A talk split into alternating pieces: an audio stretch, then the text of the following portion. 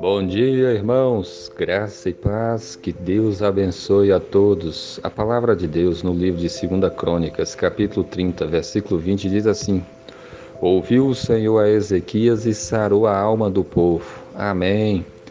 Esse versículo fala que que Deus ouviu a oração de Ezequias e Deus sarou a alma do povo. Ezequias orou pelo povo porque o povo havia pecado contra Deus e a alma do povo então estava doente. Quando a Bíblia fala da alma estar doente, está tá falando no sentido de que ela está fraca, de que ela está em pecado, de que ela está, não está desfrutando da comunhão com Deus. Porque qualquer pessoa que não estiver em comunhão com Deus, andando com Deus, ela está morta, ela está, a sua alma está afetada e remédio nenhum pode curar a alma do homem a não ser o sangue de Jesus para nos lavar dos nossos pecados, para restaurar nossa vida, para nos, no, nos restaurar o nosso relacionamento com Deus. Se você não estiver em um relacionamento verdadeiro com Deus, em obediência a Deus, pela fé em Jesus que morreu na cruz, a sua alma está doente.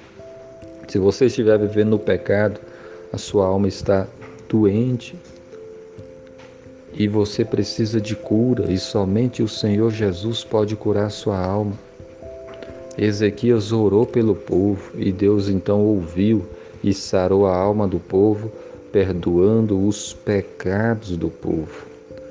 Olha só que nós podemos receber a cura de Deus, Deus perdoar os nossos pecados e nós também devemos interceder pelas pessoas que estão no pecado, pedir a Deus para que sare a alma do povo, pedir a Deus para que perdoe os pecados das pessoas. Quantas e quantas pessoas ao nosso redor estão vivendo no pecado?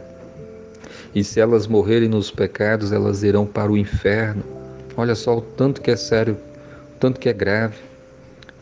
E por isso é que nós devemos então orar, interceder, clamar, pregar o Evangelho para que as pessoas recebam da parte do Senhor o perdão, para que elas sejam então saradas na alma pelo poder do Senhor Jesus. Então que você esteja firme com Jesus para você desfrutar dessa comunhão com Deus, do perdão dos pecados, da vida eterna. E que você também ore pelas pessoas para que elas sejam salvas Pregue o Evangelho para que elas se convertam dos maus caminhos, andem com Jesus. Somente Jesus pode salvar o pecador. A boa notícia é que Deus é bom e Ele ouve as nossas orações. Ouviu o Senhor Ezequias e sarou a alma do povo. Que Deus abençoe a todos. Amém.